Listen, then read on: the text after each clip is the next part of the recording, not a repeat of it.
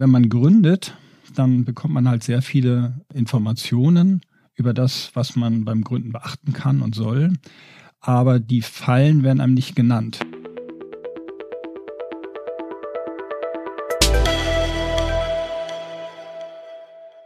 Hallo und herzlich willkommen zum Hallo Fokus Podcast. Wir geben Orientierung im Leben und Beruf, sodass wieder mehr Zeit für die wirklich wichtigen Dinge im Leben bleibt. Mein Name ist Lars Bobach und ich habe mit dem Matthias Büttner zusammengesessen und über 47 Gründe gesprochen, sich nicht selbstständig zu machen. Also 47 Gründe, warum man kein eigenes Unternehmen gründen sollte. Und das soll jetzt nicht total demotivierend sein.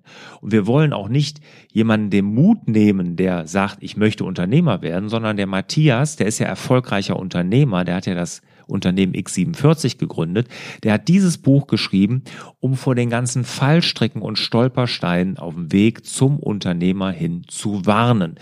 Und er gibt seine drei wichtigsten Tipps. Er gibt aber auch drei Wünsche ab, die er an eine gute Fee hätte, was Unternehmertum in Deutschland einfacher machen wird.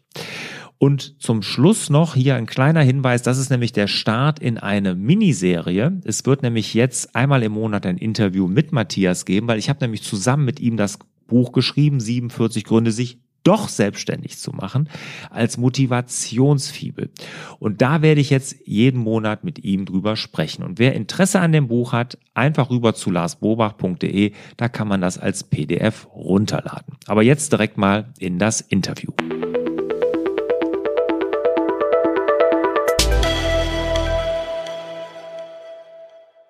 Matthias, als allererstes interessiert mich natürlich der Grund, warum du dieses Buch geschrieben hast. Also Bedenkenträger hatte ich nämlich zu meiner Gründung genug. Warum hast du dann noch dieses Buch geschrieben und nicht eher ein Motivationsbuch, warum man sich selbstständig machen sollte? Ja, warum ich das Buch geschrieben habe. Ähm, es gab in, in, meinem, in meinem Leben, in meiner Gründungszeit eine sehr lange Zeit, eigentlich eine zu lange Zeit, nämlich fast acht Jahre, möchte ich behaupten, wo ich sehr, sehr stark kämpfen musste. Nun liegt es auch daran, dass mein ähm, Geschäft, was ich aufgemacht habe oder meine Idee, war ja jetzt ähm, der Terminkalender mit besonderer Mechanik. Und so hat man nicht nur Marketingaufgaben, man hat auch Produktionsaufgaben, man hat viele Probleme zu lösen ja, finanzielle Probleme und das war äh, sehr steinig. Der Weg war sehr steinig und auf dem Weg lagen auch einfach zu viele Steine, die nicht hätten sein müssen. Und mit meinem Freund Guido Jost zusammen, der mein Steuerberater ist, ähm, haben wir uns dann gedacht, das müsste man eigentlich mal dokumentieren, weil es gibt so viele Sachen, die überflüssig sind und die trotzdem da sind und die einen bei der Gründung oder bei der Selbstständigkeit behindern. Wenn du jetzt drei von den 47 Gründen nennen müsstest, also nur drei, die drei wichtigsten, die man vorher wissen sollte, die du nicht wusstest anscheinend, die sehr wahrscheinlich wenige wissen, wenn sie sich gründen, weil sie, wir gründen ja immer aus einer Begeisterung heraus. Und das ist ja auch die Intention, glaube ich, des Buches, ne, wenn man aus dieser Begeisterung für das Produkt, für seine Idee, für seine Mission heraus gründet und da gewisse Dinge übersieht. Und wenn du jetzt sagst, 47 Gründe, davon werden ja drei herausstechen. Was würdest du sagen, was sind so die wichtigsten drei? Naja, es gibt ja Kategorien in meinem Buch und ähm, der eine natürliche Feind als Unternehmers ist ja das Finanzamt. Und das Finanzamt könnte viel kooperativer sein. Das ist auf jeden Fall schon mal ein, ein großer Block. Und in diesem großen Block ist es der Paragraph 8c äh, Kapitalertragssteuergesetz, der besagt, dass wenn zwei sich gründen, zum Beispiel wir beide, drei Jahre hart arbeiten und der eine dann sagt, ich steige aus, dann werden alle Verluste, die in dieser Zeit angesammelt wurden, gestrichen, steuerlich gestrichen. Und das weiß man Nein. natürlich normalerweise nicht. Nee, das hätte ich auch nicht gedacht. Die sind doch in der Gesellschaft normalerweise drin. Oder hattet ihr ja. eine Personengesellschaft? Ja, aber genau so ist es. Und genau so war es bei mhm. mir auch. Ich hatte eine Gesellschaft gegründet, ein Freund dabei, der hat dann gesagt, nee, Matthias, ich habe keine Lust mehr. Da sage ich, okay, dann steig du aus, das ist in Ordnung. Ich mache alleine weiter. Hatten wir fast 200.000 Euro Schulden bis dahin. Also das war, das ist bei Produktionsunternehmen ja gar nicht so schwer, eben man so im Markt drin ist, so viel Schulden aufzubauen. Mhm. Und dann kam das Finanzamt und hat gesagt, ja, Herr Bittner, das geht so nicht. Und dann saß ich damit an. Also das ist auf jeden Fall schon mal, das ist, das wäre ruinös gewesen. Mhm. Das Okay. war Punkt Nummer eins. Zweiter Punkt? Zweiter Punkt, diese ganze Geschichte mit den Arbeitnehmern. Wenn man jetzt, wie meine ursprünglich erste äh, Gründung war, eine Unternehmensberatung, da war ich äh, selbst erst alleine und dann hatte ich ein paar Freelancer, die mir noch geholfen haben. Das war ein ganz einfaches Modell. Aber in dem Augenblick, wo du Mitarbeiter einstellst, auch nur einen einzigen, wird das echt schwierig und bringt auch gar keinen Spaß. Also da gibt es so viele äh, Sachen im Arbeitnehmerschutzrecht, da kannst du nur im Kopf schütteln. Und da sind viele Punkte äh, aufgeführt. Was mich halt immer wieder ärgert, wenn, wenn der Arbeitnehmer dir böse will und keine Lust hat, dann geht er zum Arzt, lässt sich krank schreiben, ob er krank ist oder nicht. Und du kannst gar nichts machen. Und dieser ganze Bereich, der Arbeitnehmer kann machen, was er will. Und wenn du dann irgendwie dich dann doch wehrst und irgendwann landet es vom Arbeitsgericht, dann bist du selber der Böse ja, und kannst im Prinzip nur verlieren. Das ist auch Mhm. immer wieder ärgerlich. Ja, das ist der, Okay. ein zweiter großer Block. Und dann gibt es halt so, so viele kleine Sachen wie sag mal, so eine GEZ, die von dir Geld haben will, obwohl du Für jedes Firmenauto. Für jedes Firmenauto. Ja, also so, dann ist einfach so, so, so unsinnig, so, so, also so Regelungen. Und da gibt es, wie gesagt, viele, viele kleine Regelungen. Deswegen gibt es ja auch sogar mehr als 47 Gründe, sich nicht selbstständig zu machen, denn in dem Buch sind noch ein paar mehr. Ja, 47. Also insgesamt dann nach Adam Riese 44 mehr, als du uns jetzt genannt hast. Jetzt rückwirkend betrachten. Du hast gesagt, acht Jahre schwer, hattest es schwer. Und ähm, ich glaube, jeder kann als Unternehmer, der hier jetzt zuhört, kann das nachvollziehen. Als Unternehmer haben wir es schwer zu Anfang, aber auch immer zwischendurch mal. Also ich kann gar nicht sagen, dass es nur am Anfang war. Am Anfang wurde ich sogar eher auf so einer Welle der Euphorie geritten und da hat es mir nichts ausgemacht, um 5 Uhr morgens aufzustehen und bis 22 Uhr zu arbeiten. Und hinterher kam aber auch immer noch eine Krise, da hatte ich auch immer hinterher noch. Ähm, würdest du denn im Nachgang sagen, würde ich, würdest du das nochmal machen, dich selbstständig machen? Oder sind das so viele Gründe jetzt, dass du gesagt hast, also wenn ich das alles vorher gewusst hätte, was da auf mich zukommt, würde ich es nicht nochmal tun? Meine Sicht auf die Dinge ist ein bisschen verklärt, weil ich ja jetzt nach den acht Jahren, und das sind ja mehr als acht Jahre, ich bin ja 2002 das erste Mal äh, gegründet, sind das dann jetzt sogar 17 Jahre. Äh, jetzt bin ich natürlich oben auf, schwimme auf der Welle und jetzt habe ich es gut. Also ähm, ich, ich, ich, ich würde mir das zweimal überlegen. Dann äh, es kommt immer darauf an, welche Alternativen man hat. Und ich hatte damals gute Alternativen aus der Unternehmensberatung heraus. Also ich würde mal sagen, ich würde es mir auf jeden Fall viel deutlicher und viel länger überlegen, mich selbstständig zu machen, als ich das damals gemacht habe.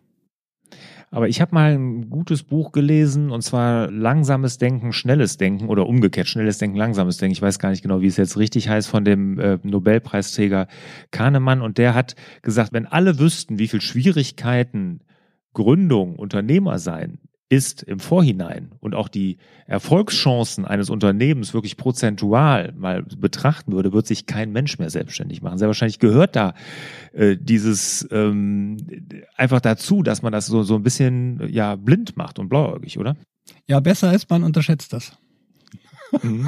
das wird keiner tun. Ja, ist doch so. Aber ist wahrscheinlich doch ist das, ähm, ist das genauso beim, beim Kinderkriegen bei den Frauen, die sagen, ich hätte gerne ein Kind, ich möchte gerne Kinder kriegen und dann kommt die Geburtsphase, die ja vielfach sehr schmerzhaft ist und dann wird es aber auch wieder vergessen und dann ist alles wieder gut. Wahrscheinlich ist das ein ganz gutes Pendant zur Selbstständigkeit. Ja, und ich meine, jetzt, du bist erfolgreich, du hast mit X47 eine Marke und auch eine tolle Firma aufgebaut. Ich, wir kennen uns ja persönlich auch ein bisschen und ich kriege ja auch mit, was du für einen Lebensstil pflegst. Also du bist sehr selbstbestimmt, machst auf jeden Fall auf mich einen sehr, sehr glücklichen ausgeglichenen Eindruck. Deshalb kann ich mir schon vorstellen, das Unternehmertum, wie du es jetzt führst, das gefällt dir doch, oder?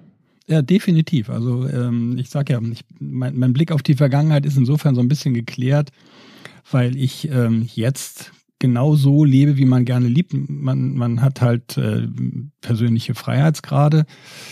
Man kann schalten und walten, wie man will. Und wenn man morgens um fünf aufstehen will, kann man es tun. Das wird dann irgendwie auch bezahlt. Das wird ja eingezahlt in, in, die, in den großen Topf der Leistung. Und irgendwann kommt es auch wieder raus. Und wenn man sagt, man, oh, ich muss mal heute ein bisschen früher nach Hause gehen, dann kann man das auch. Also es gibt schon, schon viele, viele Vorteile eines Selbstständigen, wenn er das dann geschafft hat. Mhm. Aber du hast das Buch, die Intention dahinter war einfach, und du würdest jetzt auch sagen, man sollte sich das wirklich besser überlegen und nicht aus einer Blauäugigkeit hinaus heraus. Aber wie gesagt, sonst wird sich, glaube ich, keiner selbstständig machen. Wenn er wüsste, was da alles auf einen zukommt, gar keine Frage. Wenn du jetzt, ich sag mal, eine tolle Fee steht vor dir, ja, eine, eine Wunschfee, ja? also du kannst dir bei der was wünschen. Und ich sag mal, du könntest dir bei der wünschen, wie in Deutschland einfacher zu gründen wäre oder was wir als Unternehmer, was uns das Leben einfacher machen würde. Was würdest du dir bei dieser guten Fee denn wünschen? Oh, eine gute Frage, Herr Bubach. Du hättest mir ja vielleicht mal einen Tipp geben können, dass ich mir da mal ein bisschen Gedanken drum machen kann. Aber aus dem, aus dem Bauch heraus her, also erstmal finde ich, äh, es gibt äh, zumindest im Saarland sehr viele Gründungsgründe, Offensiven. Alle wollen dir helfen. Aber letzten Endes ist es auch irgendwie zu viel. Wenn es da ähm, Gründer, Coaches gäbe, ähm, die irgendwie auch zentralisiert wäre, also wo auch der dann ja Erfahrung hat und auch bezahlt wird nach deinem Erfolg, der dich dann wirklich bei der Hand nimmt und zur Verfügung steht, so dass du nicht selber von Pontius zu Pilatus rennen musst. So, also One Face to the Customer auch in dem Gründungskontext, das fände ich cool, weil im Saarland ist es so, ich glaube, wir haben 100 oder 200 Anlaufstellen, die du kontaktieren kannst, wenn du dich gründen möchtest. Die laufen sich da selber äh, um. Unglaublich. Mhm. Führt dann auch dazu, dass du äh, gar nicht so genau weißt, wo du jetzt am besten hingehst. Und du bist dann mhm. überfordert und dann gehst du zu dem einen, dann ist das irgendwie, da hat auch nicht wirklich Ahnung und das müsste so eine Clearingstelle geben. Das wäre Punkt eins für die Fee. Also mhm. One Face to the Customer Service von, sag mal, von, von Staat, von Land, wo auch immer, von der Stadt, wo du bist. Äh, Punkt mhm. Nummer zwei, was ich ganz gut fände, wenn es dann eine finanzielle Toleranzstelle gäbe, ich habe die jetzt mal so formuliert, ich denke, es gäbe einen Topf, den du ähm, anzapfen kannst, auch wenn du nicht den besten Businessplan hast und wenn du ähm, ja, wo, wo es einfach so, eine, so, ein, so, ein, so ein Spielraum gäbe, und das kann ja 5000 Euro, 10.000 Euro sein, irgendwie so eine Karte, so eine Risikokarte, die du ziehen kannst, ähm, wird dir einfach geschenkt. Du bist so. Hm. Also, ein Joker. Ja, so ein Joker. Und das kann dann mhm. auch, kann also 5000, 10.000, 15.000 sein, je nachdem, wie gut du argumentierst. Aber äh, der muss die Zutrittsbarriere gering sein, auch wenn der Missbrauch da vielleicht hoch sein könnte. Aber das fände ich gut, wenn man dann einfach sagt, ja, probier's doch einfach mal, einfach mal aus. Mhm. Sowas gibt's ja schon für ähm, Arbeitslose. Ne? Also wenn du aus der Arbeitslosigkeit heraus startest, dann kannst du ja das Arbeitslosengeld ich glaube, ich weiß jetzt nicht genau, auf jeden Fall Monate weiterlaufen lassen. Ich meine, es wäre ein Jahr, bin mir aber nicht sicher. Äh, und dazu verdienen, wie du willst. Ne? Also da, das ist ja schon so eine Art Startschuss, aber da muss man erstmal arbeitslos gemeldet sein. Ne? Äh, ja. Und wenn du in Investitionen hast, so kannst du dich selbst bezahlen, aber manchmal brauchst du auch Maschinen, brauchst du mhm. irgendetwas und ähm, ich weiß nicht. Also ich fände, wenn man jetzt ähm, viele öffentliche Mittel, die dann, ich kenne das jetzt nur aus dem Saarland, wie gesagt, die dann dafür ausgegeben werden, einen Rahmen zu schaffen, damit der Selbstständige auch schön wachsen kann. Wenn man da ein bisschen Geld sparen würde und viel mehr den Selbstständigen selber zugutekommen lassen würde, fände ich super. Mhm. Einfach mehr Großzügigkeit, Toleranz und einfach mal ein bisschen mehr Geld ins Getriebe. Auch wenn mindestens mal 80 Prozent dann äh, irgendwie ausgenutzt wird, aber die restlichen 20, die haben es dann viel leichter und äh, das sind nachher auch die, die es schaffen werden. Das ist doch okay. Ja, gut, das kann ja auch eine Win-Win-Situation sein. Ich meine, was der Staat da investiert und was an Unternehmen aufgebaut wird und sowas, was dann ja hinterher auch wieder Steuern zahlt und so, das ist ja auch für den eine Rechnung, das, das kann ja durchaus aufgehen. Okay, als allererstes hatten wir äh, one, also diesen einen Ansprechpartner, der dich da durch den Dschungel führt, ne, der dir da hilft, wie du ähm, dich selbstständig machen kannst. Als zweites jetzt sozusagen den finanziellen Joker. Okay, und das dritte ist auch was Finanzielles. Ja. Ähm, mein Staatsfeind Nummer eins ist ja das Finanzamt mit den mhm. vielen Fallstricken, die es da gibt, steht ja alles in dem Buch drin. Ähm, und ich fände, dass grundsätzlich eine gewisse Zeit, ein Jahr, zwei Jahre oder drei Jahre, unter gewissen Bedingungen, abhängig vielleicht von Mitarbeitern, da müssen wir nochmal in Ruhe drüber nachdenken, wie man das gestalten kann, ist Steuerabgabe und überhaupt frei. Vollkommen frei. Also Finanzamt spielt gar keine Rolle in den ersten zwei Jahren. Okay.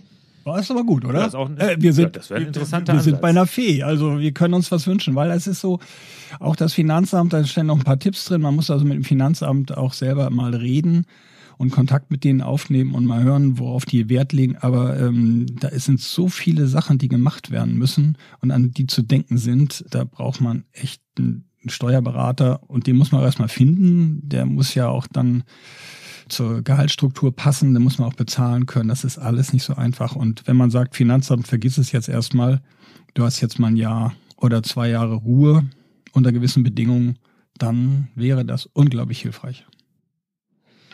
Ja, das kann ich mir gut vorstellen. Das wäre sicherlich ne, ein toller Wunsch. Und wenn das passieren würde, ich kann mir vorstellen, da würde auch viel Angst genommen werden. Also für mich ist das jetzt nicht der größte Feind als Unternehmer. Finanzamt finde ich irgendwie immer noch in gewisser Weise berechenbar. Also so habe ich es immer empfunden, auch wenn es mich ordentlich Federn gekostet hat und mir auch wirklich schlaflose Nächte, weil ich nicht richtig vorbereitet war und was weiß ich was auf irgendwelche Nachzahlungen. Aber äh, für mich war immer die Berufsgenossenschaft das Feindbild Nummer eins, weil da ähm, habe ich in meinem Handwerksbetrieb, womit ich mich ja 2004 oh ja. selbstständig oh ja. gemacht habe, mhm. gemerkt, ähm, da herrscht eine gewisse Willkür.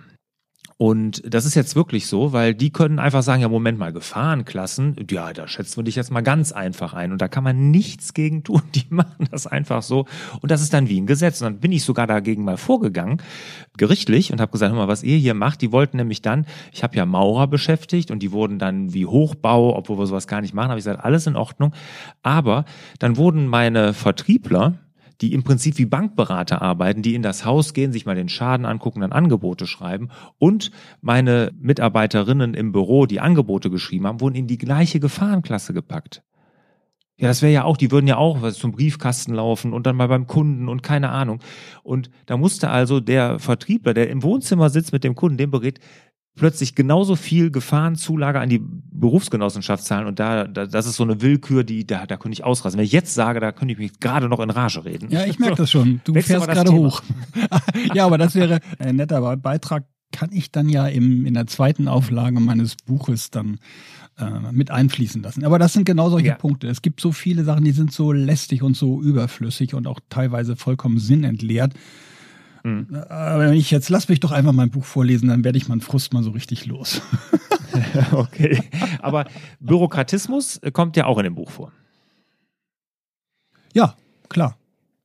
Ne? Und das hat ja alles auch so ein Stück weit damit zu tun. Und ich glaube auch, also wenn, wenn wir hier mal uns darüber Gedanken machen, also dass der Bürokratismus, und ich habe ja jetzt wirklich einige Firmen gegründet und begleite auch gerade wieder jemand in der Gründung als Investor, als Business Angel quasi. Und dann, wenn ich sehe, was, was da mit Bürokratismus, und da wird den Leuten ja auch quasi schon Angst gemacht darüber, wenn sie da irgendwelche Schreiben vom Amtsgerichten und Finanzamt und was weiß ich was bekommt und IHK und keine Ahnung, Berufsgenossenschaft das ist ja äh, der Wahnsinn. Ne?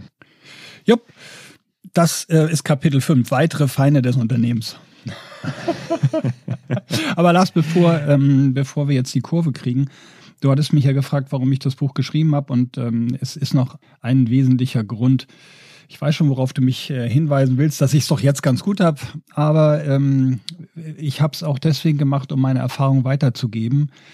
Denn äh, wenn man gründet, dann bekommt man halt sehr viele Informationen über das, was man beim Gründen beachten kann und soll. Aber die Fallen werden einem nicht genannt. So, damit ist das sozusagen die große Unbekannte in dem Spiel. Du hast da so ein Kartenspiel, davon sind dann ordentlich ein paar schwarz äh, von deinen Karten. Und um diese mal zu beleuchten, habe ich gesagt, ja, worauf stellst du dich dann ein? Und dann kann man sagen, okay, das ist, das ist sozusagen das, was ich in den letzten zehn Jahren wahrgenommen habe an Problemen. Mhm und in dem Augenblick, wo der Gründungswillige dann sagt, okay, dann erzähl mir das doch mal, was ist denn eigentlich so schlimm?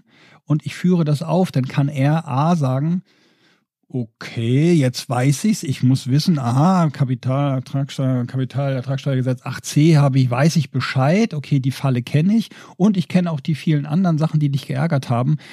Darauf stelle ich mich ein und ich komme damit zurecht und ich will es trotzdem.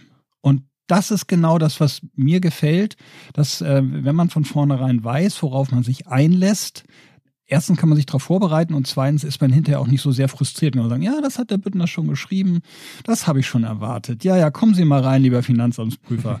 Ich kenne das schon, ich habe mir schon gedacht. Okay. So, nehmen Sie mal einen Kaffee, jetzt reden wir mal eine Runde und dann geht's auch weiter. Das ist, ähm, das ist meine Hauptmotivation. Für mich ist es ja eh zu spät. Ich bin ja gegründet, ich bin ja jetzt da, wo ich bin, aber viele, die mir folgen, die ähm, müssen die Fehler nicht selber machen, sondern die können einfach mal gucken, was ich schon an Fehlern gemacht habe oder was du auch an Fehlern gemacht hast oder an, an, an Frustrationen. Mhm. Und dann, ähm, dann sind sie gut gewappnet. Ja, also das sehe ich nämlich auch so. Das Buch ist wirklich als Ratgeber geeignet und du hast es ja, ich sag mal, provokativ extra so genannt, 47 Gründe, sich nicht selbstständig zu machen. Eigentlich ist es ein Ratgeber für angehende Gründer, sich einfach mal darüber zu informieren, auf was man sich da einlässt ja. und einfach gewappnet zu sein, um zu wissen, was da passieren kann oder passieren wird, damit man da nicht wirklich einfach reinstolpert in dieses Abenteuer Unternehmertum. Jupp. Wir haben ja dann, um jetzt mal hier die Kurve zu kriegen, äh, ich habe ja gesagt, ich konnte es gar nicht fassen, als ich das Buch gesehen habe. Dazu muss ich sagen, es ist aber auch gut geschrieben. Es ist wirklich sehr einfach. Es ist jetzt nicht eine äh, hochwissenschaftliche Arbeit. Es ist sehr einfach geschrieben, also für jeden sofort zugänglich, in sehr kleinen Happen gepackt, so dass man mal eben abends oder morgens ein, zwei von den Gründen sich durchlesen kann. Das finde ich ist super gemacht. Und wir haben ja dann zusammen, und das ist jetzt der kleine Teaser, natürlich auch das Gegenbuch geschrieben. Da fand ich ganz nett von dir, Matthias, dass du da auf mich zugekommen bist. Da bin ich dir auch sehr dankbar für. Wir haben ja jetzt rausgebracht, die 47 Gründe, sich doch selbstständig zu machen. Ja, genau, und das ist das, Gegen, das ist genau das Gegenbuch dazu. Und wenn man beide hat, dann hat man, glaube ich, das Abenteuer ganz gut umrissen. Einmal von unten und einmal von oben. Mhm. Wobei wir bei dem sich doch selbstständig zu machen, bei den Gründen sind wir schon sehr polarisierend rangegangen. Also wir haben es teilweise auch ein bisschen überspitzt ne, und auch ein bisschen zu krass dargestellt. Ne? Ich weiß, worauf du hinaus willst. Ich habe dann auch immer gerne mal den, sag mal so, den wirklich armen Angestellten, der von seinem Chef gedemütigt wird und in, in einer Runde gemobbt wird, auch ganz gerne mal äh, als Polarisationspunkt genommen. Aber vielfach ist mhm. es ja auch so. Und in dem Augenblick, wo man diesen Schwarz-Weiß-Kontrast sieht, glaube ich, da versteht man die Sache besser. Also es soll, es ist eher ein didaktisches Prinzip als jetzt irgendwie eine Message. Ja, genau, genau. Es ist ähnlich aufgebaut wie 47 Gründe, sich nicht selbstständig zu machen. Auch in kleinen, schönen, mundgerechten Happen. Gibt's kostenlos bei larsbobach.de runterzuladen. Also je, derjenige, den es interessiert, sollte da einfach mal rübergehen. Als PDF kann man sich das da runterladen. Gibt's aber auch natürlich käuflich zu erwerben bei Amazon und auch in deinem Verlag, Matthias. Yep. Genau. Ja, jetzt ist das ja hier eine erste Folge zu einer kleinen Miniserie hier im Hallo Fokus Podcast. Und zwar wollen wir ja jetzt äh, in regelmäßigen Abständen, einmal im Monat, werden Matthias und ich reden. Und zwar jetzt werden wir als nächstes die 47 Gründe vorstellen, warum man sich doch selbstständig machen sollte. Also sozusagen ein bisschen motivieren. Aus meinen Workshops und meinen ganzen Zuschriften, die ich kriege von meiner Community, weiß ich, dass viele von euch da draußen sind, die sind Angestellte, aber Führungskräfte und die haben immer irgendwie im Kopf, dass sie sich doch mal selbstständig machen wollen. Und genau für die ist nämlich diese Miniserie hier, dass wir so ein bisschen Mut machen für die Selbstständigkeit, da auch einfach ein bisschen, äh, ich sag mal, den Blick unter die Motorhaube von zwei Unternehmern, die das jetzt schon mehrfach gemacht haben und einfach mal zeigen, was da für tolle Dinge möglich sind. Und wir werden also in dieser Miniserie, die sehr wahrscheinlich so sechs, sieben Monate gehen wird, einfach mal die Motorhaube öffnen und zeigen, wie toll es doch ist, Unternehmer zu sein. Matthias, das kannst du auch, ne? Ja, ja, natürlich. genau. Und da würde ich euch zu einladen, wenn ihr Fragen generell an den Matthias und mich habt, wir planen auch mal so eine Runde, wo wir auf Fragen von euch eingehen. Bitte schickt die einfach an fraglars.larsbobach.de, wenn ihr da Fragen zu habt und macht als Betreff einfach 47 Gründe und dann werden wir hier in dem Podcast auch mal darauf eingehen. Matthias, dein Abschlusswort an unsere Zuhörer. Was willst du denen noch mitgehen, die jetzt vielleicht darüber nachdenken, sich selbstständig zu machen? Was würdest du sagen, worauf sollen sie auf jeden Fall achten? Äh, auf jeden Fall jetzt mal unabhängig, ob ich jetzt meine Kosten damit decken muss oder nicht muss. Ich finde, man sollte sich wirklich in aller Ruhe damit beschäftigen und die Fakten, die es gibt, auch in sehr zugänglicher Form, nämlich in dem Buch, sich wirklich durchlesen und abhaken. Also diese 47 Gründe, die ich jetzt auf der Negativseite habe, die muss man halt einfach abchecken. Also richtig als Checkliste komme ich damit zurecht, kommen meine Partner damit zurecht. Das holt ja weit aus. Es beginnt ja bei dem Bild des Unternehmers, geht über die Familie, über die Partner, über die Finanzierung und so weiter. Das sind ja viele, viele Punkte, die zu beachten sind. Und ähm, wer das Buch abhaken kann für mich und für, für sich dann selber sagt, ja, ich weiß es jetzt, der ist ganz weit vorne, der kann dann auch das nächste Buch dann auch mal checken und dann, ähm, dann geht's halt in den Businessplan. Mhm. Ich halte es einfach für wichtig, dass man sich auch mental ganz gut vorbereitet äh, und sich auch unabhängig jetzt, ob die Geschäftsidee jetzt gut ist oder nicht, sich dann mit dem Leben als Unternehmer auseinandersetzt. Ich möchte da einen Punkt noch sagen, wenn man sich darüber Gedanken macht, sich selbstständig zu machen, sollte man es auf keinen Fall des Geldes wegen tun. Das ist mir nochmal ganz wichtig, weil wenn das im Vordergrund steht, habe ich persönlich noch keinen Unternehmer kennengelernt, der damit langfristig glücklich geworden ist. Es muss ein höheres Ziel sein. Und wie du dafür gebrannt hast, hier für dein X47, für so ein super Kalendarium, haptisch schön, mit dieser tollen Mechanik und sowas. Genau so sollte man für das Unternehmen brennen, was man macht. Nämlich ansonsten bereitet einem das auf lange Sicht keine Freude. Ganz gewiss. Ja. Matthias, ich freue mich auf die weiteren Folgen. Ich bin schon ganz gespannt. Und nochmal der Hinweis an euch, liebe Hallo Fokus Gemeinde. Wenn ihr Fragen habt, schreibt sie an fraglars.larsbobach.de. Und Matthias, ich wünsche dir und euch natürlich wieder mehr Zeit für die wirklich wichtigen Dinge im Leben. Ciao. Hat dir der Hallo Fokus Podcast gefallen? Dann würden wir uns über dein Abonnement und eine Bewertung auf Apple Podcasts sehr freuen.